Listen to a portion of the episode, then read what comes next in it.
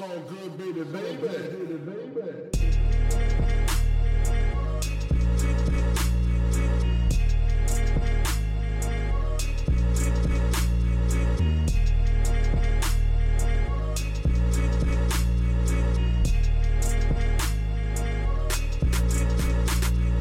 Hallo zusammen, mein Name ist Jan Wehn und ihr hört gleich eine neue Folge vom All Good Podcast.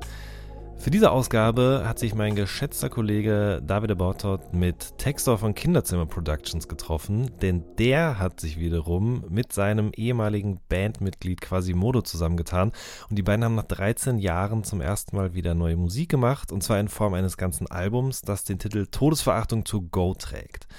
David hat sich mit Textor über die Diskografie der Band unterhalten, über das legendäre Kinderzimmer, über Rakim, die Randrolle der Band in der deutschen Rap-Szene, die Auflösung und eben auch das Comeback in diesem Jahr. Wenn euch der Podcast gefallen hat und ihr All Good, den Podcast oder generell unsere redaktionelle Arbeit gerne unterstützen möchtet, dann freuen wir uns darüber sehr. Die Möglichkeiten dazu findet ihr in der Beschreibung. Jetzt aber erstmal viel Spaß mit der neuen Folge.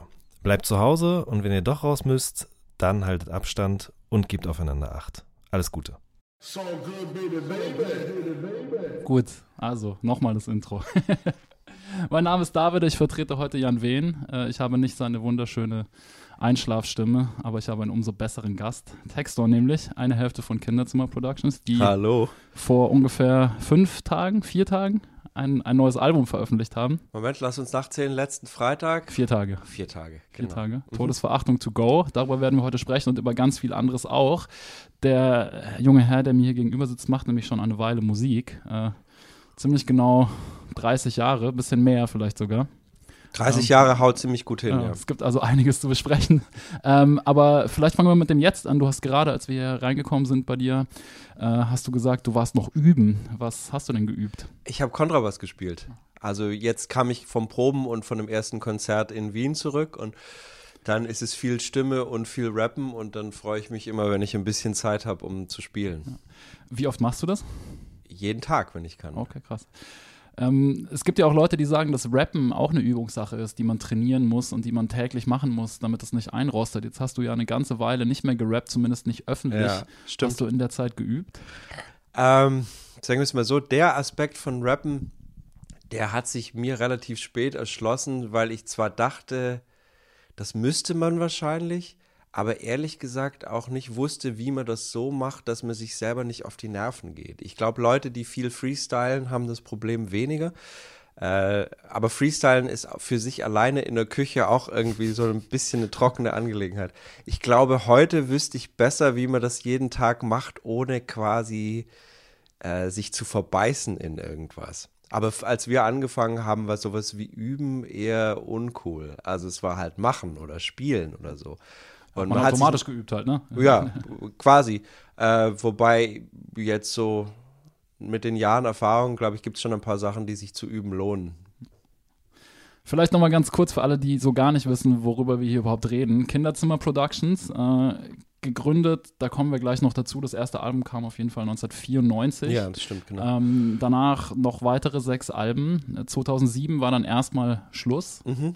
Ähm, es gab noch zwei Live-Platten. Ja. Und ja, jetzt ist ein, ein neues Album erschienen, über das wir sprechen werden. Aber vielleicht lass uns mal ganz zum Anfang zurückgehen. Ähm, zuerst hieß die anders und ihr hattet auch eine leicht andere Besetzung. Ist das korrekt? Ja, genau. Also wir haben, ähm, wobei die Daten relativ schwierig zu machen sind, weil das alles so flüssig Ja. ist und ab wann das dann zählt oder nicht, Ja. kann man schwer sagen. Also auf jeden Fall, wir haben angefangen so mit 12, 13 Hip-Hop zu hören, das war 1986.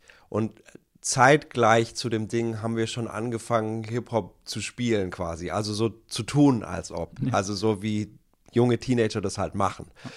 Und über das ganze Ding haben wir dann Freunde mit reingeholt und äh, unseren Drummer kennengelernt, also von der ersten Band. Und da haben wir weitergespielt, ohne irgendwie konkret was zu machen. Und dann haben wir andere Leute getroffen, die das ernster genommen haben. Und dann haben wir so ein bisschen den ersten Gang eingelegt und haben quasi eine Band gegründet, die hieß damals die Drei Rüben und haben ein erstes Tape gemacht und uns nach diesem ersten Tape mehr oder weniger standesgemäß gleich wieder aufgelöst.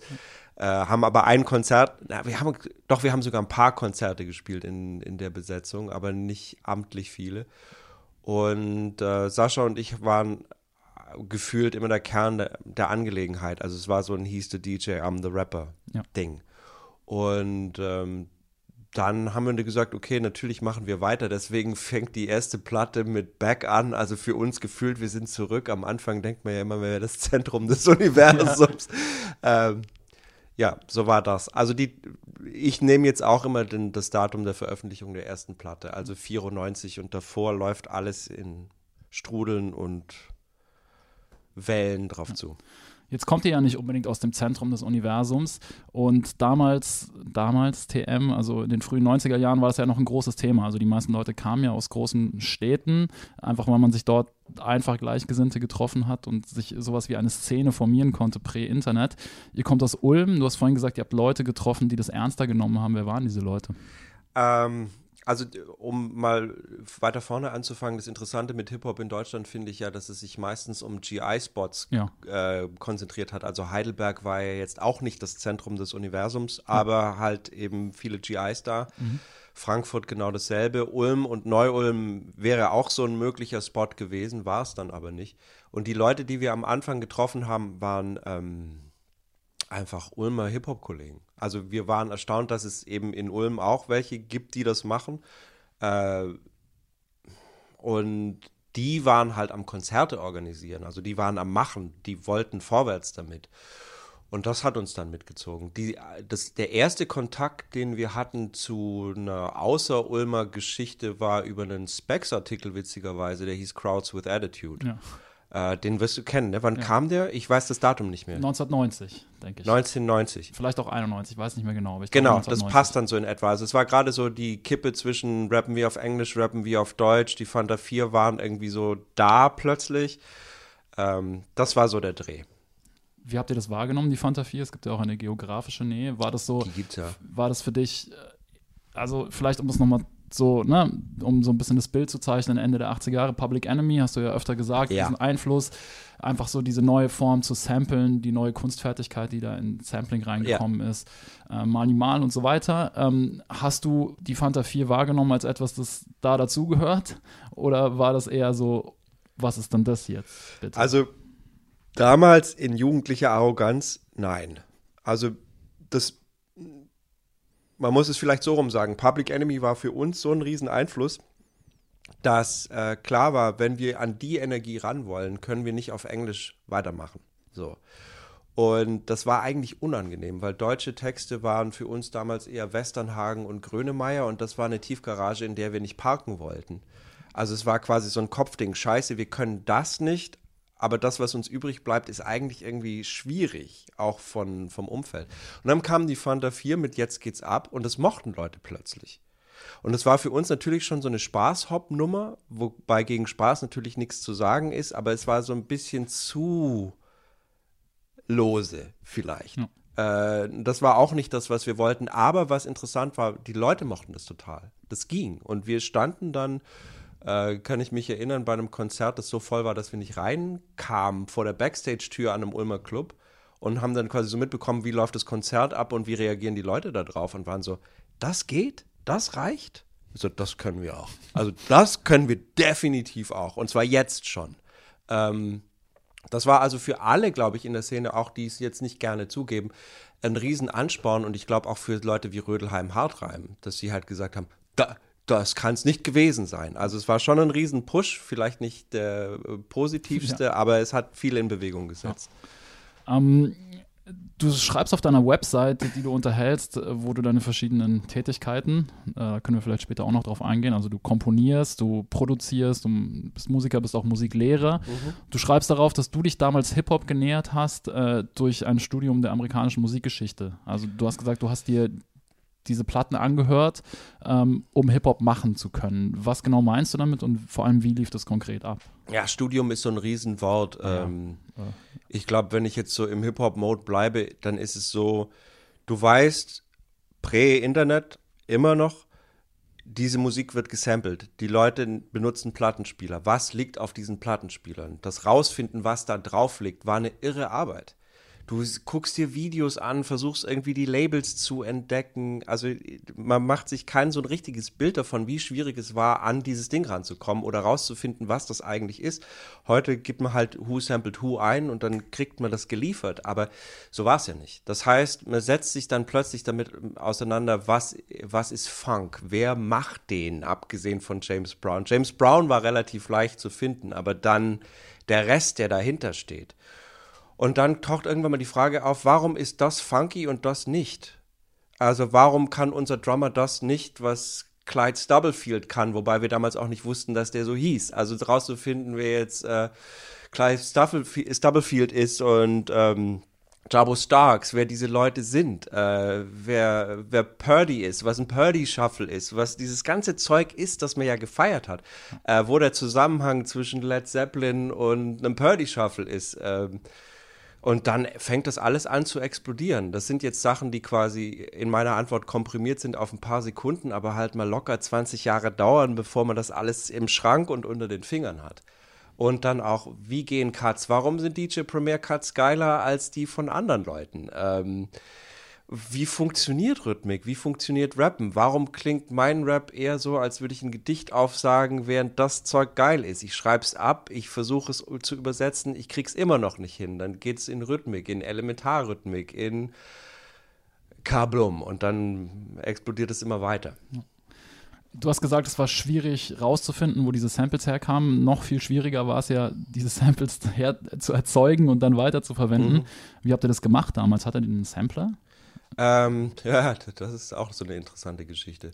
Also was ich schicke noch mal kurz voraus, wichtig war es für uns zu wissen, was es ist, um es dann nicht zu verwenden. Also was relativ leicht zu kriegen war, waren diese Ultimate Beats and Scratches, ah, Breakbeats and, Beats and Breaks, Ultimate Beats. Genau. Also die Reihe war in Deutschland zu kriegen und ich weiß gar nicht, wer die zuerst gefunden hat und da war es dann natürlich, okay, da sind sie alle drauf. Aber es ist Hip-Hop-Ehre, nicht das zu samplen, was schon gesampelt wurde. Also entweder man geht rein und choppt das Material oder man sucht Neues. Also es war klar, man muss suchen und arbeiten, einfach nur nachmachen ist nicht so.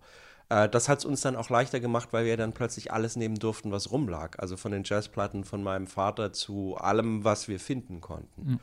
Ähm, und das, die technische Seite, die, die jetzt die akute Frage war, war so, wir hatten am Anfang zwei Plattenspieler. Dann ging es los mit äh, Ping-Pong, also zwei Tape-Decks. Das heißt, ähm, man nimmt eine, einen Tape auf, rappt drauf und überspielt dieses Ding zurück und bei der nächsten Überspielung macht man die nächste Spur drauf. Das fängt natürlich irgendwie nach drei, vier Überspielungen an zu rauschen wie Bolle, macht also keinen Sinn und wurde schnell wieder abgeschafft. Dann gab es ein erstes Vierspur-Tape, mit dem wir sogar noch Teile des ersten Albums produziert haben. Da wurde das dann so gemacht, dass man sagt, okay, man lässt einen Takt von der Platte, also man hat einen Clicktrack auf einer Spur, pitcht den Beat, den man haben will, lässt den einen Takt laufen, zählt einen Takt ab, dreht zurück. Also Backs Backspins in Nicht-Echtzeit quasi. Mhm. Und am Ende löscht man die Click-Track-Spur und macht da die Vocals drauf. Ähm, dann kam der erste Sampler, wobei wir noch nicht wussten, äh, was ein Sequencer ist. Das hatte, das hatte ganz abstruse Auswirkungen, wo Sascha, also quasi Modo, mein DJ, wirklich, äh, ich weiß gar nicht, wie man das nennen soll. Ich habe selten jemanden erlebt, der so viel Ausdauer hat, ein Problem zu lösen, wenn es denn vor ihm liegt. Ja. Die Sachen, die er gelöst hat in der Zeit, von Plattenspielertechnik, ähm, Aufnahmetechnik, diese ganze, also rauszufinden, wie der Scheiß eigentlich funktioniert, das ist hauptsächlich seine Leistung, also die, die, das, dieses technische Ding.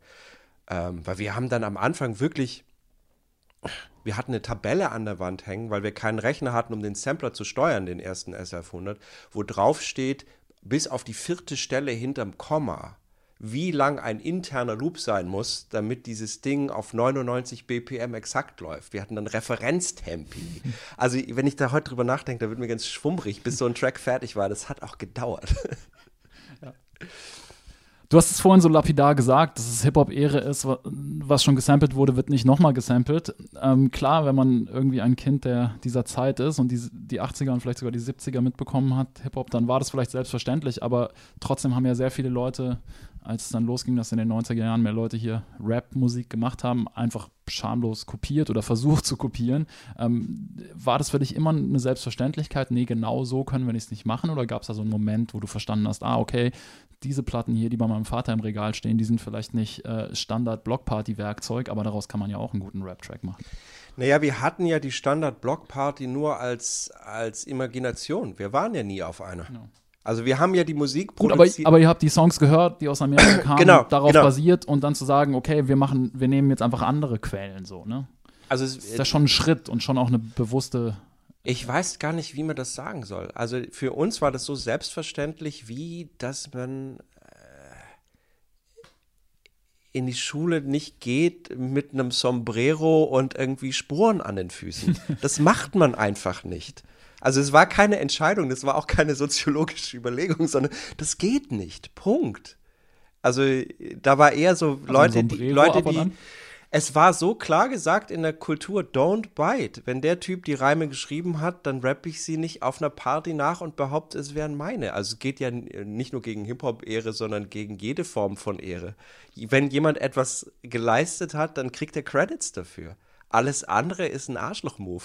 Also, und nur weil man damit durchkommt, es durchzuziehen, und auf der anderen Seite, was wir aber verpasst haben, ich glaube, wir sind schon relativ streng gewesen. Die Amis sind mit dem Thema deutlich entspannter umgegangen, in vielerlei Hinsicht. Äh, also ich würde heute sagen, es ist, mich interessiert es dann, wenn ich eine Person durchhören kann. Ich will, warum soll ich einen Track hören, der klingt wie etwas, das ich schon mal gehört habe? Da ist für mich kein Mehrwert drin. Ich will was hören, das es so noch nicht gab. Und äh, da muss man, glaube ich, keine Gesetze draus machen. Äh, dieses Rübentape hast du vorhin angesprochen. Also ihr Mhm. habt dann mit den angesprochenen Techniken und dann später auch mit einem Sampler ähm, das Rübentape produziert. Wie wurde das vertrieben? G gibt's das? Hast du noch eins? Ich muss gerade mal ins Regal schauen. Ich habe sicher irgendwo eins. Es gab 100 davon, die gingen an Freunde raus. Also das war stadtintern und war dann auch relativ schnell weg. Äh, wobei wir hatten auch noch eine Aufnahmesession gewonnen bei irgendeinem Wettbewerb. Deswegen konnten wir die Live-Drums überhaupt aufnehmen. Also Drums aufnehmen wäre sonst ein, ein schwieriges Thema geworden. Äh, das war im Prinzip das. Und dann haben wir die, dann haben wir Kinderzimmer gegründet und äh, haben, haben weiter produziert. Und da wurde es dann offizieller, weil wir sind dann in einen, äh, in einen Plattenladen rein. Auch wieder quasi Modus-Angelegenheit. Der wollte das promoten. Ich war so am Machen. Und er ist mit dem Tape in den Laden rein, legte das auf den Tisch und sagt: Wir finden das super. Wie findest du das? Ja. Und äh, Martin Lindner war das damals. Also Sound Circus heißt der Laden, den gibt es auch immer noch. Und der fand es super. Und dann war es wie ganz viele Szenen, also wie Hardcore auch oder Skaten oder so. Das war einfach Word of Mouth. Das ist so, hier ist es, äh, du gibst es weiter, du kopierst es, du zeigst es Leuten. Und dann gab es die Überlegung, ähm, weil Leute unsere Sachen gut fanden, ob wir die erste Platte auf einem neu gegründeten Lindauer Label machen wollten. Und wir waren so Platte machen, wow. Also man darf auch nicht vergessen, eine Platte machen war damals ein Riesending. Das war teuer und es war auch noch eigentlich ausschließlich Vinyl, also CDs waren noch kein Leitmedium in dem Sinn. Und äh, als wir uns dann entschieden hatten, dass wir das machten, machen wollten, gab es dieses Lindauer Label schon nicht mehr. Und Martin Lindner meinte dann so, diese Platte muss rauskommen und meint so, ich zahle die Hälfte, wenn ihr die andere Hälfte aufbringt. Und dann machen wir diese Produktion. Und so haben wir es dann gemacht.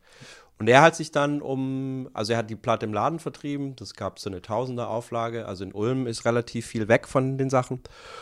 Und er hat die Sachen aber auch nach Stuttgart gegeben, zu Upstairs Records, glaube ich, hieß es damals. Und auch noch über Freunde. Also er hatte Kontakte, glaube ich, auch noch zu Rough Trade nach Herne. Und ich weiß nicht, also das war mehr sein Ding. Da kann ich wenig zu sagen. Ich wusste nur, es ging raus.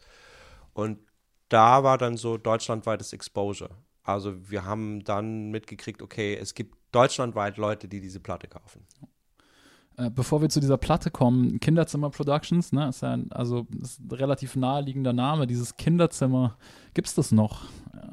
Äh, in der, steht- in der Originalform nicht mehr. Also das Original-Kinderzimmer war wirklich Saschas 12 Quadratmeter Kinderzimmer im Reihenhaus seiner Eltern. Ja.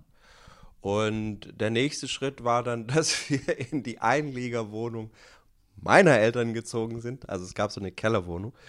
Und wir da ein Studio eingerichtet haben. Und das gibt's noch, ja. Sascha ist da noch. Verrückt.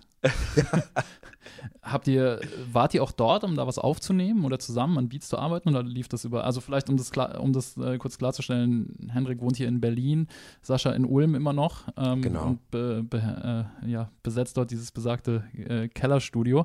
Wart ihr zusammen dort auch in dem Raum oder habt ihr euch Sachen hin und her geschickt? Ja, als wir angefangen haben, also ich, ich besuche ihn da immer, der geografischen Nähe wegen. Wenn ich bei meinen Eltern bin und er da ist, gehe ich die Treppe runter und äh, wir sagen uns Hallo. Das haben wir auch in der Zwischenzeit natürlich immer so gemacht. Und ähm, wir haben das Album aber in der Hauptsache äh, quasi digital Ping-Pong-mäßig gemacht. Das heißt, er hat mir Sachen geschickt, ich habe hier was gemacht, habe es ihm zurückgeschickt. Wo ich da war, war aber, um alle Vocals aufzunehmen. Also ich bin dreimal, ich bin für drei Sessions runtergefahren, um jeweils blockweise die Vocals dann endgültig aufzunehmen. Okay. Was war denn der Auslöser, wo wir jetzt gerade darüber sprechen? Ich habe auf irgendeine, in, in der Vorbereitung von heute, habe ich auf irgendeinem Blog, ich weiß gar nicht mehr wo, hat irgendjemand geschrieben, er hätte 2016 ein Snippet von dir bekommen. Wolltest du zuerst Solokram irgendwas machen? Ach nee, also ich habe früher angefangen, mich wieder für Hip-Hop zu interessieren. Also ich hatte einen herben Hip-Hop-Kater um 2006, 7, 8 rum Ja. und der hat eine Weile gehalten, also knapp zehn Jahre ungefähr. Und ich habe dann Gwendolyn Fender kennengelernt hier bei einer Gelegenheit. Und wir zwei hatten wahnsinnig viel Spaß und haben dann angefangen, ähm, Instrumentals zu produzieren. Wir haben uns dann immer so einmal die Woche bei ihm getroffen und haben dann ein Tape gemacht. Also das heißt auch sinnigerweise das Tape. Und mit ihm zusammen habe ich dann auch ähm, zwei Tracks aufgenommen. Also wirklich reine, reine Hip-Hop-Tracks und nicht nur irgendwie Intros für dieses Tape. Äh, wir haben auch zwei, drei Shows gespielt zusammen. Das muss so um den Dreh rum gewesen sein. 2014, na 15, 16 eher. Und das heißt, ich war schon, ich war schon wieder so ein bisschen angeknipst und ich habe dann Sascha getroffen, Weihnachten, wir haben Schwierigkeiten, das zu rekonstruieren. Ich, mein, mein Gefühl ist, dass es zwei, drei Jahre her ist. Die Daten auf den Files sprechen eine ganz andere Sprache, aber ich glaube das noch nicht so richtig. Ähm, Was also für eine ich- Sprache sprechen die denn? die sagen Früher oder später? 2014, das Ah, okay. glaube ich aber nicht. Das, da stimmt irgendwas nicht. Ich vermute, dass quasi das Sample, das er da liegen hat, 2014 erstellt wurde und ich es zum ersten Mal gesehen habe 2016. Sicher ist, da sind wir uns einig, es war Weihnachten, ich kam runter und er hatte, er hatte einen Loop auf dem Rechner. Und ich habe das zum ersten Mal wieder gesehen, dass irgendwas nach Loop aussah und meinte so, mach, mach mal an. Und dann hat er angemacht und da war schon so, okay. Und wir haben eben diese alte Arbeitsweise, dass wir quasi äh, auch da Ping-Pong spielen. Jemand macht was und dann guckt der andere, sagt, ich hab was und dann geht der nächste hin und editiert entweder hat ein neues Sample oder so. Und ich hatte eine Idee und habe das dann umgesetzt und auf Start gedrückt und das mochten wir beide. Und dann ging es von da ab einfach weiter. Wobei wir haben auch vorher noch einen Remix gemacht für Master Ace. Für mich war das vielleicht sogar noch das, oder war, war das dann, ich weiß es nicht mehr genau. Also die zwei Sachen würde ich sagen, dieser Master Ace Remix und dieser Moment waren so die Startpunkte. Wie macht man einen Remix? Also nicht wie man ihn macht, sondern wie kam es dazu, dass ihr einen Remix für Master Ace gemacht habt? Äh, Vinyl Digital hat uns Ah, okay. gefragt. Die wollten ein Remix-Album machen von Son of Yvonne. Ähm, haben sie auch gemacht. Ähm, und da haben sie eine ganze Producer-Riege gefragt und unter anderem uns auch. Verstehe. Ähm, wir springen wieder zurück. Ähm, besagte Platte, die dann in den Läden stand, die stand ja dann irgendwann nicht mehr in den Läden, wurde da rausgenommen, ähm, weil ihr ein Sample verwendet habt, das nat natürlich, muss man sagen, nicht geklärt war. Ähm, was bedeutete das konkret? Ähm, wie, wie, kam da irgendwann ein Brief bei dir zu Hause an oder bei diesem Markus Lindner oder wie, äh, wie, lief, wie lief das genau ab? Also die Info kam tatsächlich über Martin. Martin, äh. Martin macht nichts. Ähm, Sage ich jetzt mal. Entschuldigung, Äh, Martin. macht über. Ich werde dich Martin. Markus nennen. Ich habe es gerade gerückt. Ähm, wie lief denn das ab? Also so wie ich es in Erinnerung habe, und das kann wirklich falsch sein, ist, dass der Manager von Tab 2, äh, das war Joe Kraus und Helmut Hattler, Ja. ähm, auch Ulmer, der hatte wohl irgendwie mit dem Verlag zu tun, der die Rechte an den Stranglers hatte. Das Ding hatte aber auch Radio-Exposure, also das lief. Man konnte das wahrnehmen. Und ich glaube, wir haben einfach Pech gehabt, dass gerade der Typ es gehört hat und dann sich gemeldet hat. Und nach meinem Wissen war es so, dass er meinte, ich kann, es tut mir leid, ich kann das jetzt aber nicht einfach so durchgehen lassen. Nehmt einfach die Platte vom Markt, haltet den Bach, Ball flach und gut ist. So. Was schade war, weil wir gerade eine zweite Auflage in, in Auftrag gegeben hatten und Back war so ein, was da drauf ist, also genau dieses Stück, hatte auch irgendwie einen Zug dahinter. Das lief in Clubs und so und man hatte das Gefühl, da, da geht was. Also so gesehen war es natürlich schon ein, ein herber Dämpfer. Hattest du damals, konntest du das in gewisser Weise nachvollziehen? Also die ganze moralische Dimension von Sampling, ähm, war dir das, hattest du in irgendeiner Form oder konntest du diese Perspektive teilen oder irgendwie verstehen? Ja, da ist jemand, etwas aufgenommen, das haben wir verwendet. Ähm, der oder seine Repräsentanz will das nicht? Oder war dir das völlig unvorstellbar? Oder hast du dir darüber gar keine Gedanken gemacht? Ich muss mich ein bisschen sortieren, weil ich habe neulich auch mit Freunden darüber gesprochen. Ich glaube, ein Grund, warum Hip-Hop und Graffiti und Breaken zusammengefasst wurde als eine Bewegung, was ich jetzt gar nicht so zwingend notwendig finde, aber was ja gemacht wurde, war, dass diese Idee zu sagen, okay, ich finde die Umstände vor, wie sie sind. Ich habe äh, weder die Stadt gebaut, geplant, ich habe keinerlei Macht, nicht genug Geld, um daran was zu ändern. Also ich kann kein Henrik von Holtum Memorial Center in die Mitte von Berlin bauen. Geht nicht. Ähm, die Situation, wie sie ist, gefällt mir aber nur bedingt. Ähm, daraus kann ich jetzt politische, äh, politischen Aktivismus ableiten oder alles Mögliche tun. Die Idee, seinen Namen an die Wand zu schreiben, fand ich aber noch viel besser. Und dann zu sagen, ich schreibe ihn nicht nur an die Wand, ich schreibe ihn auf einen Zug, fand ich noch, noch viel, viel besser. Und im ganzen Geiste zu sagen, okay, ich kann diese Musik nicht aufnehmen, nicht produzieren, dann nehme ich sie. Ähm, war für mich ehrlich gesagt so ein Robin Hood-Gefühl. Das ist so, ähm, sorry, äh, wir sind hier, wir wollen gehört werden, wir werden auch dafür sorgen, dass wir gehört werden und wir machen das mit allen uns zur Verfügung stehenden Mitteln. Äh, dass das Ärger geben könnte und dass das im, im äh, wie soll man sagen, dass das Reibung mit den gängigen Systemen erzeugen würde, war uns klar. Dass wir aber, dass sich Leute dafür tatsächlich interessieren, auf unserem Level war total so, was? okay. Ähm, und ich bin bis heute so, dass ich sagen würde, wäre, wäre klassische Musik samplebasiert, wäre das ganze Urheberrecht so ausgelegt, dass man das machen könnte. Also Musikrecht und Urheberrecht ist natürlich orientiert an ähm, Machtverhältnissen diese ganze Idee des Samplens zieht sich ja durch euer Werk, spielt ja eine riesengroße Rolle, jetzt nicht nur irgendwie als Produktionstechnik oder als Handwerk, sondern auch irgendwie auch als Gedanke. Ähm, was, ist, was ist denn deine Idee, wenn du ein Sample einsetzt? Also es gab ja dann, keine Ahnung, in den Mitte der 90er Jahre ging es da los, dass Leute äh, das Sample gar nicht mehr irgendwie groß bearbeitet oder versteckt oder zerhäckselt haben, sondern einfach, eigentlich RZA ja schon, einfach irgendwie als Loop den ganzen Song durchlaufen lassen und dann später Puffy, der eher äh, Coverversion eigentlich in Auftrag gegeben hat, als, als, als in einem Mali Mal oder keine Ahnung, äh, ähm, Bomb Squad-Sinne zu samplen. Ähm, was ist deine Herangehensweise, wenn du samplest und ähm, wie findest du Samples? Also, es gibt immer so ein, so ein, ersten, so ein erstes Ping. Also man hört irgendwas und dann gibt es irgendetwas, das die Aufmerksamkeit zieht. Meistens hat das damit zu tun, dass irgendwas aus der Spur läuft. Also das, ich weiß gar nicht, wie man das sagen soll solange alles funktioniert und alles klar ist, entsteht nichts Interessantes. In dem Moment, wo irgendwas passiert, also dass irgendwas im Hintergrund knackt oder man noch Vocals hört, die so da so machen oder irgendwas, wo man sagt, man bekommt so ein Gefühl für dieses Universum. Ab dem Moment interessiert es mich.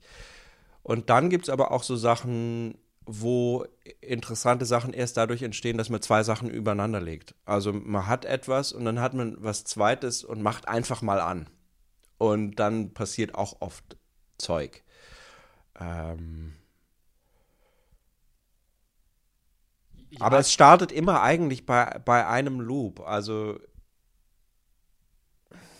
ja, also entweder muss der noch gebaut werden, im Sinne von man choppt das Ding und setzt und bekommt dann dieses Loop-Gefühl. Aber es gibt so ein, so ein strategisches, so einen strategischen Erstloop, dann baut man ganz viel und wenn alles gut geht, landet man am Ende bei so irgendwas, das nicht mehr aufhören will. Also wenn man sagt, ich habe nicht das Bedürfnis, auch nach einer halben Stunde dieses Ding zu beenden. Und wenn man das hat, dann kommt irgendwas, was diesem Ding Charakter und Gesicht gibt. Also irgendeine Vocal Line oder irgendwas, was ein Hook sein könnte, sodass man ein Gefühl dafür bekommt, was der Kopf mit dem Ding macht. Also bis dahin ist es alles Bauch quasi. Da ist noch nichts gesagt oder behauptet oder so. Und dann gibt es einen, einen Grund, warum er was dazu sagt. Und dann ist das Instrumental soweit klar. Also das würde ich mal so als Richtfest bezeichnen. So, also alles, was da sein muss, ist da. Und der Rest ist dann Arbeit, wo man dann sagt, man macht das so rum oder so rum oder so rum, aber dann ähm, ist es soweit klar.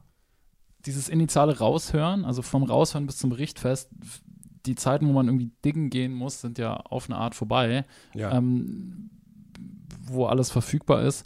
Hörst du einfach Musik und dann fällt dir beim Hören irgendwas auf oder gibt es immer noch so diese Momente, wo du sagst, du gehst jetzt diggen, auch wenn du dich dazu vielleicht nicht mehr physisch in einen Plattenladen bewegst? Ich habe nie aufgehört zu dingen. Also das Ding ist, dass man halt einfach wach ist. Sowieso. Das heißt, es läuft irgendwas und in dem Moment, wo es so, ach, macht, dann ist es so, dass man hingeht und sich entweder den Titel aufschreibt oder das Ding gleich irgendwie holt. Das heißt, ich habe Dingen nie so als Minenarbeit begriffen. Also so rausgehen und Platten durcharbeiten oder jetzt auch digital irgendwas durcharbeiten, sondern ich laufe rum, ich sehe Sachen, ich höre Sachen und wenn mir was auffällt, dann nehme ich das mit. Das hat Gott sei Dank immer gereicht, weil so dieses Minenarbeit, also so im Untergrund hart äh, nach etwas schürfen, das finde ich so ein bisschen angestrengt. Ähm, diese Platte wurde dann runtergenommen. Ihr habt sie später nochmal neu veröffentlicht. Äh, besagtes Sample des Anstoßes wurde nachgespielt. Dazwischen habt ihr aber noch eine weitere Platte gemacht, 96. Da habe ich euch zum ersten Mal mitbekommen, weiß ich noch sehr genau. Ähm, äh, wie seid ihr an diese Platte rangegangen? Also ihr hattet ja gemerkt, da gibt es ein Interesse. Ähm, es gab so ein Momentum, so dieser Überraschungsmoment, hast du vorhin schon beschrieben, wie was, da interessieren sich Leute für unsere Musik, paar Konzerte gespielt. Wie seid ihr dann an diese nächste Platte gegangen ähm, im Auftrag? Habt ihr, ja, hat sich, hat sich eure Herangehensweise da geändert oder war es weiterhin einfach so ein, ja, normal, wir machen halt Musik, machen wir jeden Tag? Äh, wir haben wir haben es ernster genommen. Also wir haben mehr Zeit eingeräumt und es war klar, dass es auf was zulaufen soll. Ich weiß nicht, wann wir die Entscheidung getroffen haben, dass wir unser Leben damit verbringen wollen. Aber irgendwo um den Dreh rum muss das passiert sein. Äh, beziehungsweise, ich glaube, mit den Reaktionen auf diese Platte. Aber wir waren so von unserem Leben, ja, Abi fertig, rumgehangen, Zivildienst gemacht, so um, um den Dreh. Und wir hatten beide aber auch, ich weiß gar nicht, ob wir schon Entscheidungen getroffen hatten, ob wir studieren wollen oder nicht. Es war alles weit, weit, weit, weit offen. Aber, naja, Hip-Hop war das Zentrum von unser, unseres Lebens und ähm, wir haben dem einfach nachgegeben. Also wir haben Equipment gekauft und haben so viel Zeit damit verbracht, wie wir damit verbringen konnten. Was ich im Rückblick extrem erstaunlich finde, wir haben ja vorhin schon, bevor wir dieses Interview gestartet haben, so ein bisschen über eure, diese schon oft besprochene Außenseiterrolle oder diese Randrolle von Kinderzimmer Productions gesprochen, aber damals, ne, also das Album ist 1996 rausgekommen, das heißt, ihr habt da 95 daran gearbeitet, das war ja nur die Zeit, wo sich das alles sehr stark geformt hat, so als, Ja. als Musikszene auch. Ne? Also natürlich gab es Jams und die Hip-Hop-Szene davor auch schon, aber es war ja nur die Zeit, wo das massive Töne-Album rauskam, das Stieber Twins-Album, auch noch alles wirklich so in Fahrweite. Ja. Ne? Ähm, gab es damals Berührungspunkte mit der, sag ich mal, MC-Blase und wie habt ihr die gesehen, wie haben die euch gesehen und wenn es die nicht gab, warum glaubst du, war das so? Also die Berührungen, die es zuerst gab, waren tatsächlich mit den Hamburgern. Das heißt, der erste Kontakt war eigentlich zu Fettes Brot und zu André Luth und zum Containerstudio. Und die hatten, da habe ich schon gespürt, die sind deutlich vernetzter als, als wir. So, also da sind Leute durchgelaufen, da war dann Cora E und da war da das und Marius Number One und so. Und das war zum ersten Mal, dass ich gesehen habe, ach, so macht ihr das. okay. Also da gab es Unterschiede in der Herangehensweise, in dem, was man will und wie man das macht. Ähm, und es tauchten natürlich Platten auf. Also was auftauchte, war natürlich Advanced Chemistry, Fremd im eigenen Land, wobei die B-Seite fand ich deutlich interessanter. Also ich zerstöre meinen Feind. Ähm, was haben wir denn sonst noch mitbekommen? Es war so ein, es war so ein Gefühl, glaube ich, so, irgendeiner von uns wird es richtig knacken. Jetzt ist nur die Frage, wer und warum. So. Was man natürlich mitbekommen hat, war auch Tobi und Bo damals noch, also Vorläufer von Fünf Sterne und so. Ähm, es ist dann sehr, sehr schwer genau zu sagen, wann was passiert ist. Wir haben die Stuttgarter natürlich auch kennengelernt. Äh, ich glaube, 4Music war damals, äh, das hieß damals noch nicht 4Music, ähm, oder? Hieß es doch? Ich weiß es gar nicht. Wir sind nach Stuttgart gefahren und haben jedenfalls ähm, Michi Beck getroffen, weil die Frage war, ob die dieses Album sein. Wollten sie nicht. Äh, an dem Tag habe ich aber auch noch Max getroffen, also Max Herre. Und wir sind auch ins Studio rausgefahren. Ich glaube, ich habe auch äh, Philipp dann getroffen.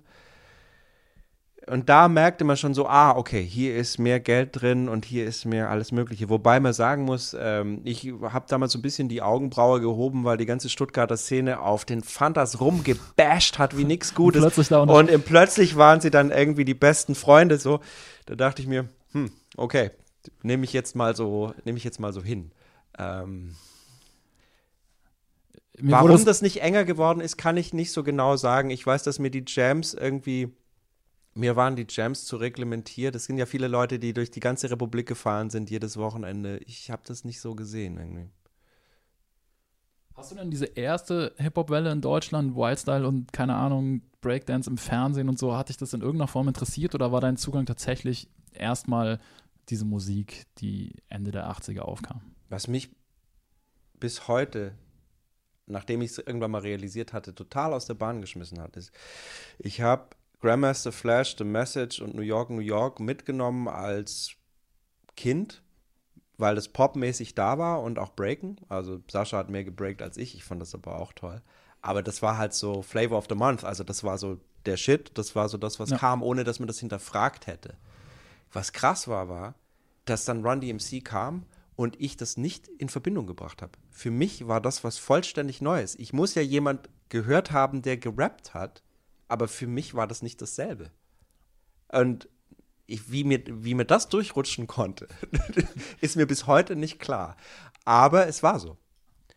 Und ich glaube aber schon, dass sich natürlich der, ähm, der Style und der Flavor und die Energie schon deutlich gedreht haben. Also zwischen den 70ern und den späten 80ern ist natürlich hammermäßig was passiert. Und für mich ist der Moment, wo es mich richtig interessiert hat, der. Absolut. Ich finde es ja schon als Kind der 90er schwer nachzuvollziehen.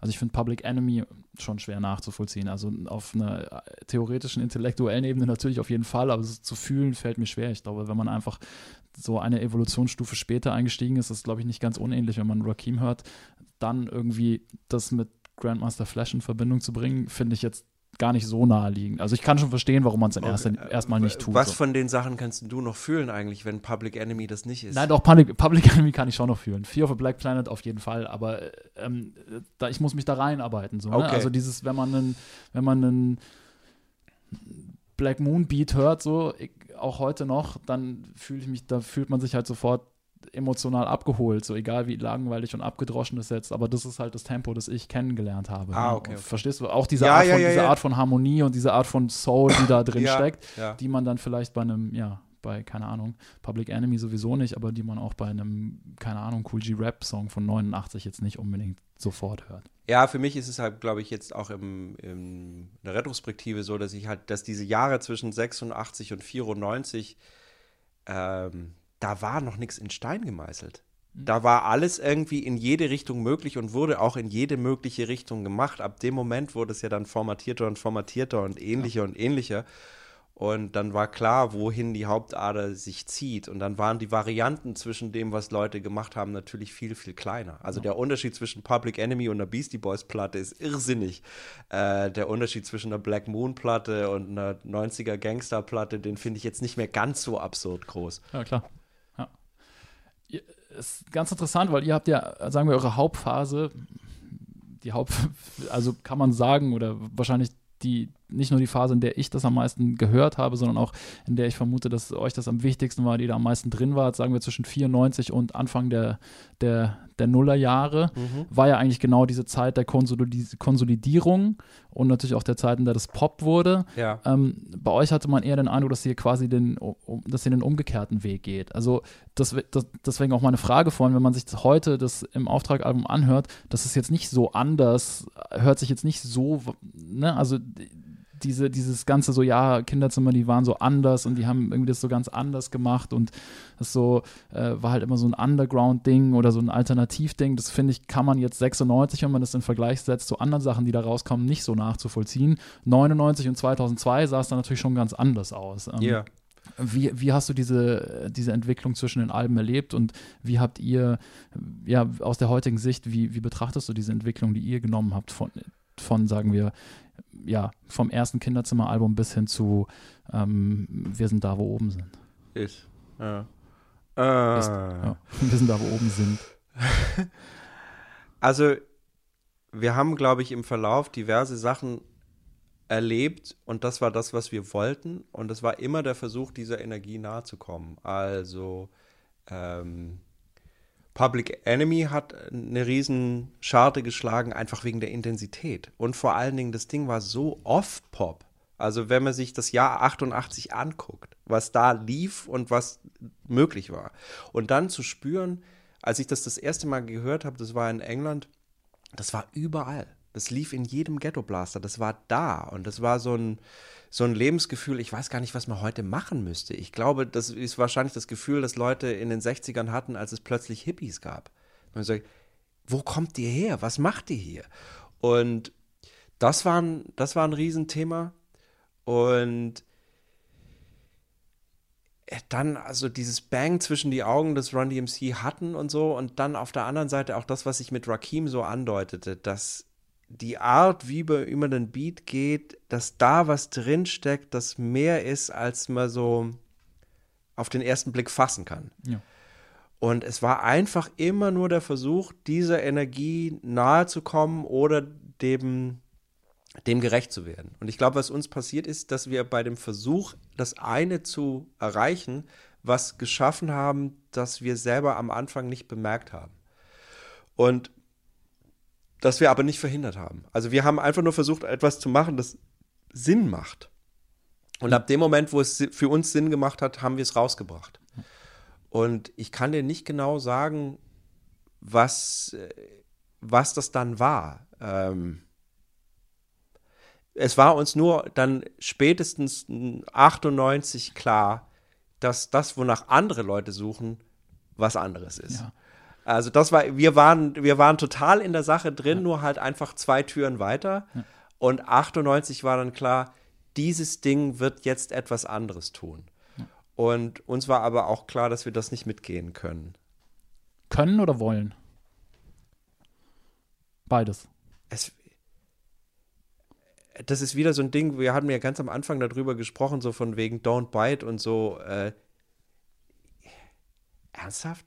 Also so, das, das glaubt uns doch kein Mensch, wenn wir jetzt uns plötzlich in die Klamotten stecken und ähm, versuchen, äh, Jay Diller Instrumentals zu produzieren. Hätten wir vielleicht gekonnt, aber das war ja nicht das, das war ja nicht das, worauf wir aus waren. Also ich glaube, das, worauf wir aus waren, war, Hip-Hop wurde stringenter und eindimensionaler, in dem Sinne zu sagen, das ist die Kick, das ist die Snare, zwischen die Augen, dann packen wir noch ein Sample rein. Natürlich sind Jay Diller Sachen wesentlich komplexer noch auf anderen Ebenen. Aber es war so, wir machen eine Aussage und nicht fünf Aussagen gleichzeitig. Und Public Enemy macht halt fünf Aussagen gleichzeitig und daraus entsteht so eine Form von Universum und Chaos, die einfach eine gewisse Form von Tiefe hat. Und da wollten wir hin. Ähm, und vor allen Dingen, wir wollten uns nicht sagen lassen, wo eine Snare und eine Kick hinzukommen hat. Also, das war ja dann quasi schon so eine deutsche Industrienorm. Bumm. Ja. Nachdem das Bambule-Album da war, gab es dann plötzlich irgendwie so eine ganz klare Blaupause, wie das jetzt hier zu laufen hat in Deutschland, damit das funktioniert. Jetzt machst du ja gerne auf einem Song auch mal 50 Aussagen gleichzeitig und nicht nur fünf. ich habe mich immer gefragt, wie schreibt man so einen Text? Ist es eine, also meine Vorstellung war immer, das sind einfach so Gedanken, Ideen, dass einem Reime oder Bilder oder so Ideen, verschrobene Ideen einfallen, die, dass du die sammelst und irgendwann zu einem Song zusammenfügst oder werden die tatsächlich als Songs geschrieben? Nee, das ist schon so, dass man Sachen sammelt und dann entweder zusammenbaut aus dem, was man hat, oder aber, dass man sagt, man hat eine Sache, die einen so stark interessiert, dass man das irgendwo in eine Form einpassen will. Also, dass man schon weiß, dass man alles tun will, um am Ende bei dieser Zeile zu landen, Gottverdammt, und dann relativ viel puzzelt, um irgendwas zu machen, das ähm, da sinnvoll hinkommt. Und der Startpunkt ist meistens das, was ich vorher meinte, mit so einem Track ein Gesicht geben. Man hat einen Hook und stellt dann fest, dass dieser Hook korrespondiert mit irgendwas, das man in den Büchern hat. Und daraus ergibt sich dann so eine Sache, ähm, daraus ergibt sich Orientierung. Also man weiß plötzlich, was irgendwie Sinn macht und was jetzt in dem Zusammenhang keinen mehr macht. Und dann versucht man mit allem, was einem zur Verfügung steht, so das dahin zu bekommen. Würdest du, also das ist ja jetzt eine wahnsinnig lange Zeit einfach, gerade für Rap. Das hat man damals ja auch gar nicht für möglich gehalten, dass, dass es sowas überhaupt mal geben kann, dass irgendjemand 25 Jahre lang Rapmusik macht. Nee. Ähm, würdest du, wenn du auf diese ganze Zeit zurückblickst, 30 Jahre, ähm, 25 Jahre seit der ersten so offiziellen Veröffentlichung unter unserem Bandnamen, wann hast du das Gefühl, warst du am besten in diesem MC-Handwerk oder auch in, in, dem, in, dem, in dem künstlerischen Aspekt von, von MCing, von Rappen? Jetzt.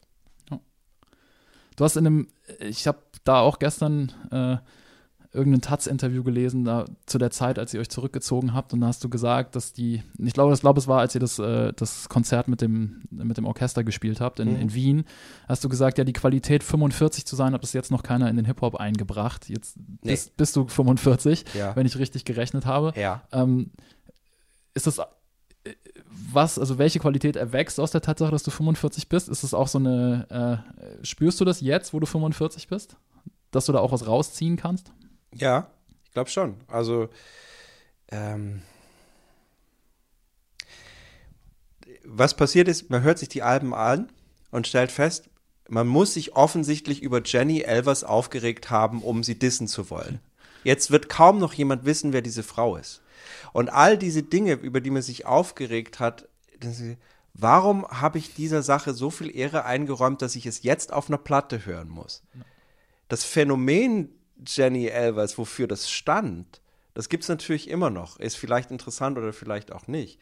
Und wenn ich jetzt heute irgendwie einen Namen aufpoppen fühle oder denke, das will ich in Grund und Boden stampfen, würde ich das, glaube ich, bleiben lassen. Warum auch? Weil ich das Gefühl habe, so, das ist heute wahrscheinlich eher in zwei Monaten weg, als noch zwei Jahre zu halten.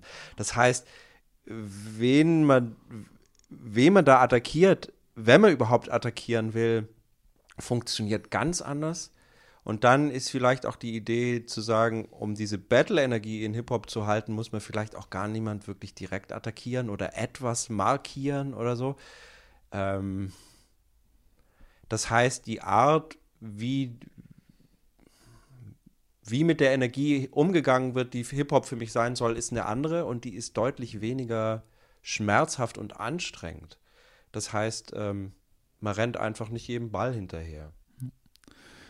Wie fühlst du dich mit dieser Ausdrucksform Rap? Also ich weiß von vielen Leuten deiner Generation, auch profilierte und mit erfolgreiche Rapper, dass es ihnen manchmal schwerfällt, sich da so hinzustellen und dieses MC, diese MC-Rolle auszuführen. Ne? Ich stehe in der Mitte der Bühne, ich habe das Mikrofon, hier müssen Sachen konzentriert auf, ich muss jetzt hier so einen Punkt formulieren und ich Mhm. muss jetzt hier für irgendwas einstehen und ich muss jetzt hier der Center of Attention sein und Ja. so weiter.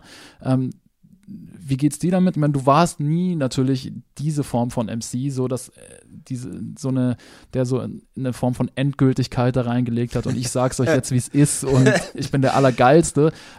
Aber trotzdem, so, wie, ja, wie fühlt sich das an, einfach so in, in dem Alter sozusagen, so, ich gehe jetzt mal rappen. So, Mm, wird gerappt. also du hast ja glaub- trotzdem auch diesen Swag, Ja, ja, also, ja, ne, ja, da ist ja so ja, ein Swag, Battle-Energie ist ja Dank. mehr als Also, genug vorhanden. Ne? Ähm, wäre ja auch blöd, wenn nicht. Also, wenn, wenn das irgendwie ein Kinderfaschingskostüm gewesen wäre, sähe es ja für uns alle blöd aus jetzt. Äh, nee, also in Hip-Hop steckt schon was Echtes drin, tatsächlich. Auch in, in dem ganzen, in der ganzen Battle-Energie und dem ganzen Swag. Und äh, diese Frage Center of Attention und MC-Rolle ausfüllen und so. Für mich ist es eher so,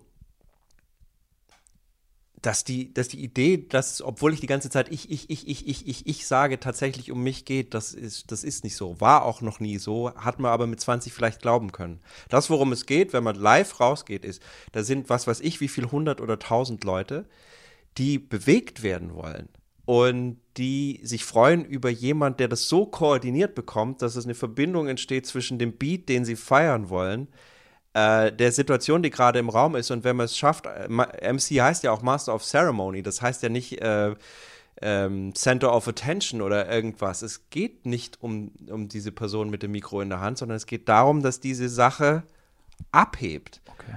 Und ähm, ich glaube, das ist so das, was man kapieren muss, dass es einfach nicht um einen selbst geht. Es geht nicht um Henrik von Holtum, wenn ich auf eine Bühne gehe. Okay, aber das finde ich interessant, weil also wenn man sagt, Rakim ist vielleicht derjenige, der das geändert hat, also dass es bis dahin wahrscheinlich eher darum ging, halt über einen Beat einfach was drüber zu rufen, dass die Leute tanzen Mhm. und dann so, nee, okay, dieses MCing, das hast du ja vorhin auch beschrieben, da Ja. steckt irgendwie mehr dahinter, als A, eine Message zu formulieren und B, irgendwie Leute anzuheizen Mhm. auf der Party, so. Ähm, ich hatte die schon immer viel mehr in, in, in dieser Schule verortet. Aber für dich ist es tatsächlich nach wie vor die Hauptaufgabe eines MCs, die Leute das Ding zu bewegen, den, Also ich glaube, man muss aufpassen mit das Ding bewegen heißt nicht, dass man nur in die Menge reinschreit, say ho oder so. Also es geht jetzt nicht darum, den Animateursjob zu erfüllen, sondern auch wenn andere Leute auf die Bühne rausgehen, ähm, also nehmen wir jemand wie Madonna. Madonna erfüllt, erfüllt für ihre Fans eine Funktion. Wenn sie diese Funktion nicht mehr erfüllen kann, werden ihre Fans das auch, werden, wird es durchfallen durchs Raster. Das heißt, es gibt ein Bedürfnis, warum Leute sich da versammeln, um sich mit, um sich zu synchronisieren mit einer bestimmten Energie. Ähm, und Rakim ist genau, also erstens ist einer der ersten Rakim-Singles Move the Crowd, also äh, ja, okay. und die Art, wie er das macht, das sind andere Mittel. Also Leute verbinden sich mit seinem Flow. Es ist auch so ein Paradigmen-Shift zwischen der Beat ist das Wichtigste und der Text ist das Wichtigste. Das shiftet dann Richtung, Richtung Text. Also die MCs werden im Verlauf der Entwicklung wichtiger und wichtiger. Aber das Ding ist ja trotzdem so, bewegt mich der Scheiß oder bewegt er mich nicht? Und ähm, Rakim ist ja auch nicht seine Texte. Also wenn Rakim es nicht schaffen würde, sich zu synchronisieren mit dieser Energie, dann würden die Leute ihn auch nicht hören. Weil es ist nicht so, Rakim, was hast du gefrühstückt? Rakim, was denkst du über Fischerdübel? Rakim, was ist das? Sondern Rakim float. Wenn er das tut, sind die Leute da. Wenn er das nicht tut, sind sie es nicht. Und warum sollten sie auch? Das stimmt, aber es hat natürlich schon irgendwann diesen Paradigmenwechsel auch gegeben. Also es war ja schon dann irgendwann Tupac, was denkst du über Fischerdübel? ne? Ja, ich meine, das ist natürlich eine Oder Bushido, was denkst du über Fischerdübel hier in Deutschland? Ja, also das ist natürlich insgesamt so eine Situation, die durch Social Media natürlich extrem befeuert wird, ähm, dass Content nicht mehr die Wichtigkeit hat wie früher, sondern was jemand über Content denkt oder wie er mit Content umgeht, aber auch auf dieser Ableitung der zweiten Stufe ist Bushido auch nur eine Funktion. Und äh, wenn Bushido diese Funktion nicht mehr erfüllen kann, wird Bushido abgelöst durch irgendjemand anders. Und ich hoffe, dass das Bushido auch klar ist und dass er bis dahin genug Geld verdient hat. So, Äh, davon das, davon gehen wir ja jetzt alle aus. Ähm, und- und die Frage für Henrik von Holtum ist natürlich, äh, was für Erwartungen gibt es an Textor? Ja. Und fühlt sich Henrik von Holtum wohl mit Textor, wenn er auf, auf eine Bühne geht?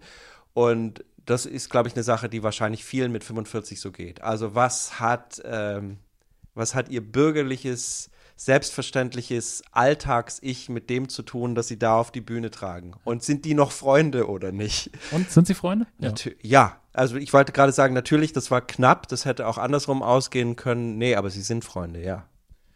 Du hast im letzten Jahr, ähm, das, da bin ich zum ersten Mal seit längerem wieder über dein, deine Arbeit gestoßen, hast du so ein Radiostück gemacht, wo es um Realness ging, Mhm. was äh, ja auch eigentlich eine Collage oder eigentlich wie ein Rap-Track auf eine Art ist.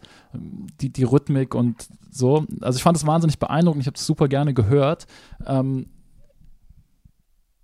ich glaube, worauf ich hinaus will, ist, du, also du spielst da so ein bisschen, da geht es ja viel um diesen Authentizitätsbegriff und um Echtheit und so weiter. Und irgendwann hat es ja, das, weswegen ich vorhin auch Tupac meinte, dass dass der nächste Schritt ja war, okay, der MC ist nicht nur jemand, der auch da noch eine weitere Kunstfertigkeit und eine zusätzliche Musikalität auf der Vocal-Ebene reinbringt, sondern dass es halt um die Persönlichkeit vor allem ging. So, ja. Mhm. Tupac natürlich auch ein sehr guter Rapper, aber für mich war das immer so der, okay, da ging es zum ersten Mal vor allem um die Persönlichkeit und das, was er repräsentiert Ja. und, und Tupac ist eine mythische Figur, so wie Biggie auch. Vor allen Dingen aber durch ihren Tod. Würden die beide noch leben, wäre es nicht so krass. Ja, das stimmt, aber Biggie war ja schon noch mehr ein rhythmischer Rapper auf eine Art und jemand, der, der hat dieses äh, MC-Handwerk nach vorne gestellt hat, wo, Ja. wobei, wohingegen für, mit Tupac ging es irgendwie so für mich los, dass diese Deckungsgleichheit auch von, von MC und Person, dass es so tatsächlich das, ne, das echte Leben und so Mhm. weiter.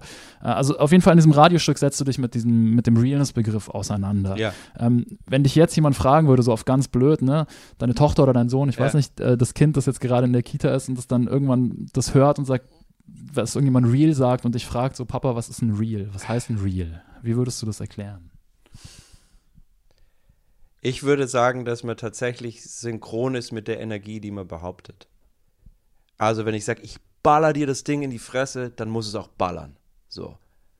Oder äh, dass man sich auf irgendeine Art und Weise gut dazu stellt. Also man hat natürlich auch noch die Mi- Mittel der Ironie, was jetzt heute sehr selten verwendet würde, aber Ice-T konnte sowas noch. Ähm, es gibt die diverseste Mittel an Haltung und auch an Stil, um sich zu positionieren. Und wenn daraus eine schlüssige Behauptung ist, die nachher auch klar macht, und das würde auch für jemand gelten wie Rubinstein oder so. Rubinstein geht raus und sagt, ich kann das. Dann gibt es nachher, wenn er runterkommt, niemand im Publikum, der sagt, das war wohl nicht ganz so. Wenn aber Dagi B da hochgeht und das behauptet, wird sie gnadenlos baden gehen. Und das ist dann einfach nicht real. Das ist jetzt das Maximale, weil nicht mal irgendwie ein, ein YouTuber würde sowas versuchen, obwohl sie das in vielen anderen Bereichen natürlich machen. Aber es gibt Bereiche, die sich dieser äh, Fake it till you make it Sache quasi entziehen. Ja. Und Hip-Hop hat da lange dazugehört. Das wird sich jetzt wahrscheinlich ändern. Aber ähm, es hat lange gehalten, weil MC-Skills konnte man tatsächlich nicht faken, weil das Publikum sehr lange genau wusste, ob das jemand kann oder nicht. Ja. Heute verschwimmt das.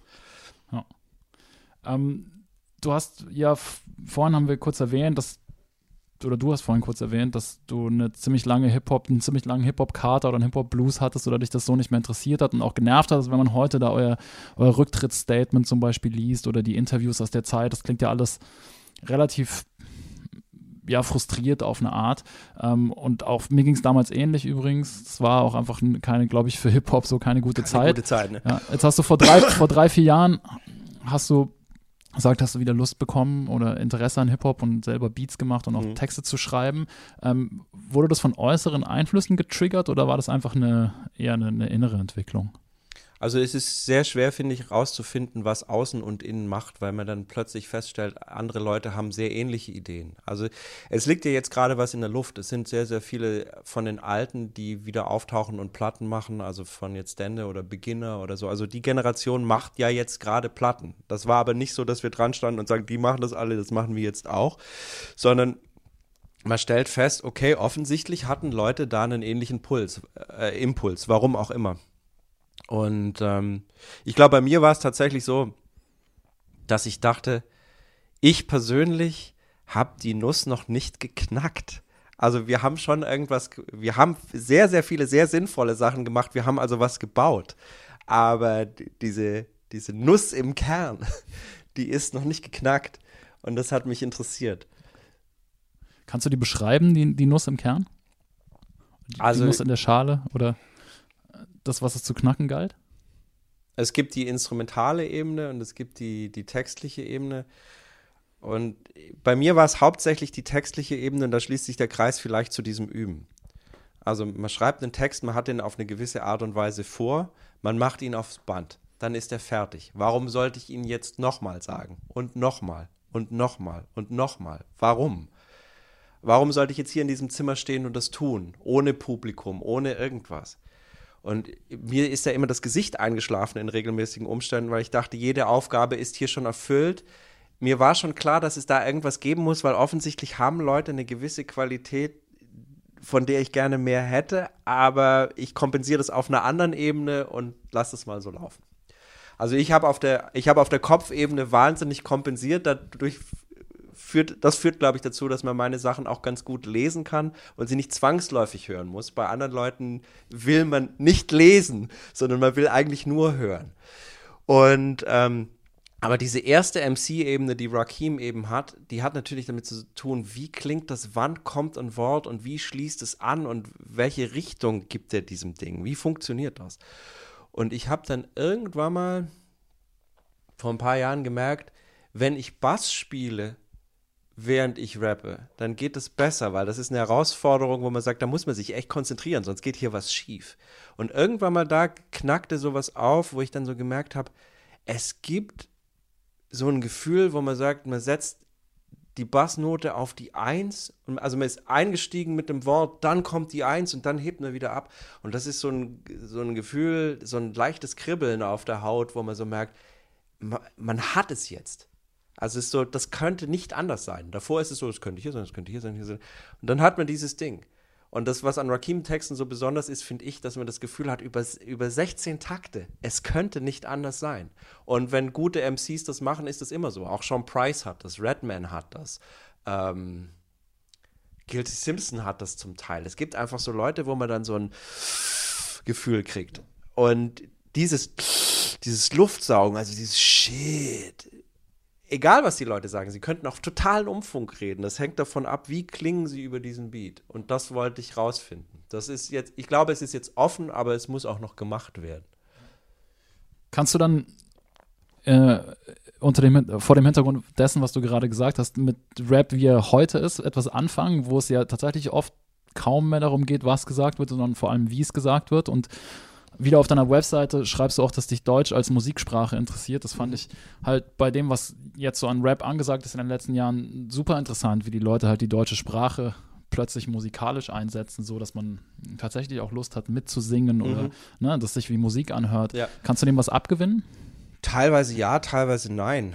Ähm, das muss man, glaube ich, auch wirklich von Fall zu Fall machen. Also es gibt natürlich große Entwicklungen, wo ich dann bei manchen Sachen länger gebraucht habe, um, gebraucht hab, um zu verstehen, was da abläuft und warum. Und dann gibt es Sachen, wo ich merke, selbst wenn ich jetzt verstehe, warum das so ist, äh, ist das trotzdem nichts, was ich mir jetzt, was ich jetzt feiere. Ähm, ich bin viel, viel kleinteiliger geworden, auch bei den amerikanischen Sachen. Also bei mir ist es jetzt so, dass ich sage, das sind die vier Bars hier. Das ist das Intro von dem Ding. Äh, und viel weniger, das ist der ganze Track oder das ist das ganze Album. Also das ist wahnsinnig selten, dass man sagt, ich lege das auf und höre das durch, einfach weil es so schön ist.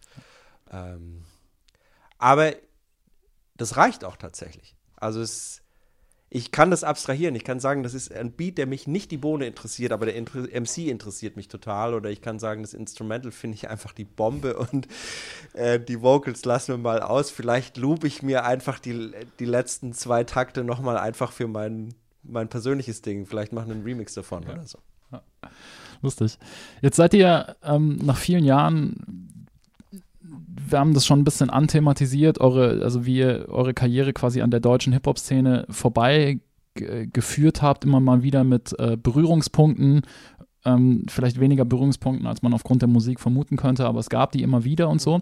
Jetzt seid ihr nach vielen, vielen Jahren, platzt ihr wieder in diese Szene rein oder in diese, in diese Welt rein, die sich natürlich massiv verändert hat. Also von äh, da geht nichts und Agro-Berlin ist auserzählt und Geld verdient tut sowieso keiner, in eine Welt, wo plötzlich alle Geld, so wo wieder Geld verdient wird und wo es jede Woche was Neues gibt und so weiter und mhm. die Alten wieder Sachen machen und wo so der, der, der Tenor eher ist, ja, alles ist super. Ähm, und was ich ganz interessant fand, ist, dass ähm, natürlich auf Bubble-Ebene, aber trotzdem plötzlich sehr viele Leute euch so Respekt aussprechen, den, was sie sich vielleicht 2002 oder 2004 eher nicht getraut hätten oder nicht so gemacht haben.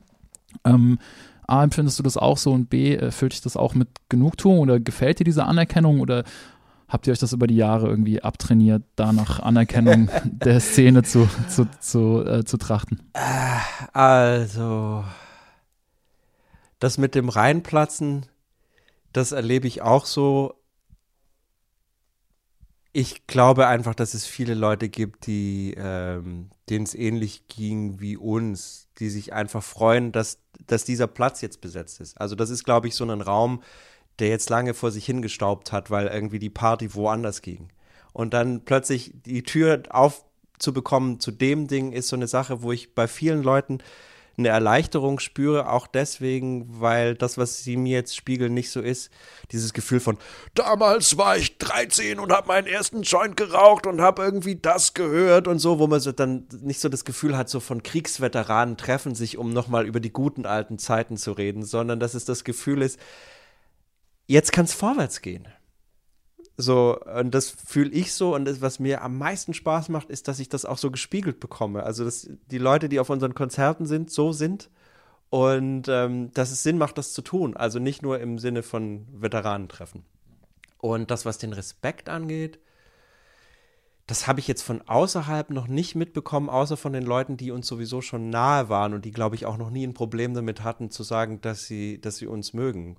Was mich jetzt überrascht, ist, dass ich das Gefühl habe, es, es gibt offensichtlich eine, einen, äh, ja, mehr Interesse, als ich dachte. Also, das ist aber nur so ein Gefühl, das kann ich nicht sagen und es könnte auch tatsächlich so ein Bubble-Ding sein, wo ich sage, klar, ich rede den ganzen Tag über dieses Album, ähm, was das jetzt wirklich bedeutet oder nicht, das wird man dann bei Verkäufen und bei Konzerten mehr sehen, glaube ich. Wie habt ihr das denn damals, also 96 hast du ja vorhin angesprochen, diesen, dieser Moment, wo man sich so entscheidet, ist, machen wir das jetzt, ziehen wir das durch, ziehen wir das nicht durch. Bei euch hat ja Durchziehen äh, zumindest, ihr habt ja beide studiert, also das war ja. jetzt nicht so ein äh, Durchziehen in einem, in einem existenziellen, beruflichen Sinn, ähm, so, aber natürlich die Ernsthaftigkeit. Ähm, hat euch in, bei diesen Platten, die danach kamen, der kommerzielle Erfolg oder auch das, was Kritiker geschrieben haben oder so, war euch das wichtig oder hattet ihr irgendwann damals schon euch davon emanzipiert und gesagt, naja, wir machen hier Musik, solange es sich irgendwie vertreten lässt, machen wir das, weil, weil wir das machen wollen und weil das Spaß macht und weil es immer noch ein paar Leute gibt, die das interessiert. Ähm, oder äh, hattet ihr 99 auch so eine Erwartungshaltung zu sagen, so, das muss jetzt irgendwie auch in die Top 10 einsteigen und wir wollen auch und ah, warum schreibt jetzt die, warum gibt es jetzt hier nicht die sechs Kronen von der Juice und so weiter? Weiß nicht, ob es die nicht gab, aber du äh, weißt, was äh, Also Kritiker waren immer nett zu uns. Äh, was es nicht so gab, war Mass Appeal. Ähm, das kann man heute sagen, das ist doch klar, aber wie gesagt, das Beispiel Public Enemy war für, für mich so, dass ich dachte, Hip-Hop ist was vollständig anderes und Hip-Hop ist so groß, dass es die Madonna-Fans nicht braucht. Ähm, somit hatte ich gedacht, da wäre schon irgendwie was drin, was sich finanziell trägt. Was es auch lange getan hat im Übrigen, weil, was man auch dazu sagen muss, wir haben nicht studiert mit dem Ansatz, diesen Beruf auszuüben, sondern das war der Plan B, falls Plan A nicht klappt. Deswegen war es für uns eigentlich noch viel herber, weil äh, wir hatten zwei Major Deals in der Zeit, wo es um unser Studium ging und wir mussten äh, also Hip-Hop lief da nicht nebenher, sondern Hip-Hop lief und nebenher musste noch ein Studium gehen. Das war also ziemlich ähm, aufwendig insgesamt und anstrengend. Und ähm, ich glaube, mit dieser Anstrengung zu sagen, alles gleichzeitig in der Luft zu halten und den Sachen gerecht zu werden, das äh, hat, glaube ich, zu, diesem, zu dieser Stirnfalte geführt, die dann 2007 geplatzt ist. Man sagt, wir können es jetzt so nicht mehr halten, weil einfach auch der Markt ja zusammengebrochen ist. Äh, es war plötzlich kein Geld mehr zu verdienen. Bis dahin lief alles echt gut. Also man darf nicht vergessen, dass ähm, mal in den 90ern nicht so groß sein musste, um davon echt gut leben zu können. Also so eine Platte alle zwei Jahre und Touren gehen und so zu dem damaligen Zeitpunkt, das war cool. Äh, von dem her, wenn es so weitergegangen wäre, wären wir wahrscheinlich äh, ausschließlich da drin geblieben und dann wäre es anders gelaufen. Ähm, und so war einfach dieses Ding, dass wir 2007 den Gedanken begraben haben, dass Hip-Hop alleine unsere Miete zahlen wird. Das war bis dahin wirklich so. Zu sagen, alles, was wir tun, zielt darauf ab, uns darauf konzentrieren zu können und im Notfall dann eben vielleicht was anderes auf der Hinterhand zu haben, falls das wegbricht. Weil Hip-Hop war natürlich jetzt nicht eine Bank. Ähm, das war schon klar, dass da Sachen passieren können und dass das vielleicht nicht ewig dauert. Aber es war der Versuch, es für immer zu machen. Das schon. Habe ich jetzt irgendeinen Aspekt deiner, deiner Frage noch ausgelassen? Ja, Kritiker und sechs, sechs ja. ja, also das, lass mal die Kritiker, mir geht es auch gar nicht so sehr um die Review, sondern eher sagen wir das, was man vermutlich unter Anerkennung aus der Szene äh, zusammenfassen könnte. Das auch ja, also ich meine, das Ding ist, die Leute, die uns mögen, die lieben uns. Und die Leute, die uns doof finden, die finden uns, glaube ich, auch richtig doof. Äh, das habe ich immer so verstanden von, wir haben offensichtlich was richtig gemacht. Ähm, wir waren wenig Leuten e- scheißegal. Das ist ja kein schlechter Zustand. Ja. Jetzt habt ihr zwar nie bei der Plattenfirma der Fantastischen Vier unterschrieben, aber jetzt bei der äh, Plattenfirma eines anderen bedeutenden deutschen Popmusikers, dessen Texte du vorhin auch in der Tiefgarage verortet hast, äh, zumindest aus der Perspektive eines 14-Jährigen. Aber man muss dazu sagen, ähm, ich bin kein Grönemeyer-Fan. Aber die Texte habe ich nicht in der Okay. Tiefgarage verortet. Also ich würde mich gerne mal mit Herbert Grönemeyer über sein Popkonzept unterhalten, aber das steht jetzt auf einem anderen Blatt. Das wäre, das wäre tatsächlich die Frage. Ähm, äh, ist er da involviert? Also, wie läuft das ab, wenn man bei Grönland unter Vertrag ist? Ist, ist er da invo involviert? Nein. Ja. Nein. Also wir haben auch deswegen unterschrieben, weil Mareike Hettler, äh, die damals A&R war und uns für die Virgin gesigned hat, den Laden schmeißt. Und wir sind A, befreundet mit ihr und B, macht sie einen grandiosen Job. Ähm, also Grönland ist für mich Mareike Hettler. Und äh, da passieren natürlich auch Dinge, die trotzdem auch cool sind. Also es ist jetzt nicht so, dass ich denke, so, Mareike hat bei einem Volksmusiklabel unterschrieben, äh, dann gehen wir halt dahin, das hätte wohl nicht geklappt. Also die Gesamtkombi der Angelegenheit funktioniert ziemlich gut. Ähm, als ihr euch damals, als das Kinderzimmer Productions eigentlich schon nicht mehr gab, habt ihr dieses äh, Konzert in Wien gespielt mit dem Orchester, mit dem Rundfunkorchester Mhm. oder ne, ORF. Ähm, und das, wenn ich die Geschichte richtig erinnere, habt ihr, habt ihr irgendwie gesagt, war das eher so flapsig dahingesagt, so wenn ihr uns das Orchester bringt, dann spielen wir euch das nochmal. Ja. Und dann haben sie das wirklich gemacht. Ja.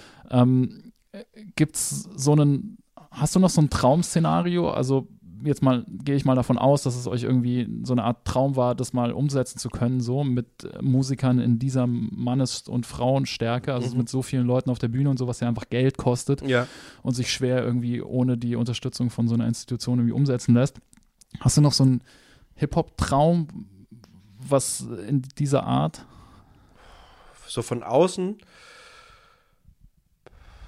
Also ich, man muss auch dazu sagen, so, ich glaube, dieses Orchesterding war wahrscheinlich mehr meine Sache als Saschas. Also es ist natürlich auch standesgemäß, klar. Es ist wie irgendwie mit einem Rolls-Royce vorfahren oder so. Das hat natürlich was, aber diese Umsetzung und das Ding dann zu machen, war, glaube ich, wichtiger für mich als für Sascha. Ähm und ich glaube, dass ähm, ich, da, ich da einfach jetzt eine Lücke geschlossen habe, wo es gar nicht so sehr ums Künstlerische ging, sondern ich, ich wollte musikalisch was wissen. Ich wollte wissen, lässt sich der Raum, der mit Samples gebaut wird, über gespielte, also handgemachte, im Augenblick gemachte Musik reproduzieren, ja oder nein? Oder was passiert, wenn man das versucht? Und so gesehen war das natürlich das Maximalszenario, um das zu versuchen. Ähm, ich habe als Antwort bekommen, ja, es passiert was, aber es ist nicht das. Es ist wieder etwas anderes. Das ist auch völlig cool so. Ähm, wir sind ja jetzt aber wieder zurück in, auf den Sample-Planeten quasi. Und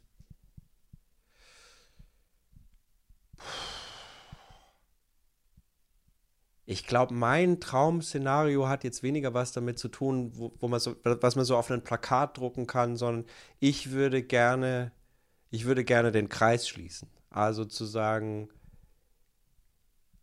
äh, da, da muss ich eine, ich muss eine andere Geschichte erzählen, um das, glaube ich, klar zu machen, was das bedeutet. Äh, Skaten hat mich immer interessiert und es gibt viele Referenzen, die damit was zu tun haben. Und es gibt so einen Moment, wo Mike Vallely erzählt, dass er auf einem Parkplatz geskatet hat, als irgendwie die Paul Peralta Pros da waren.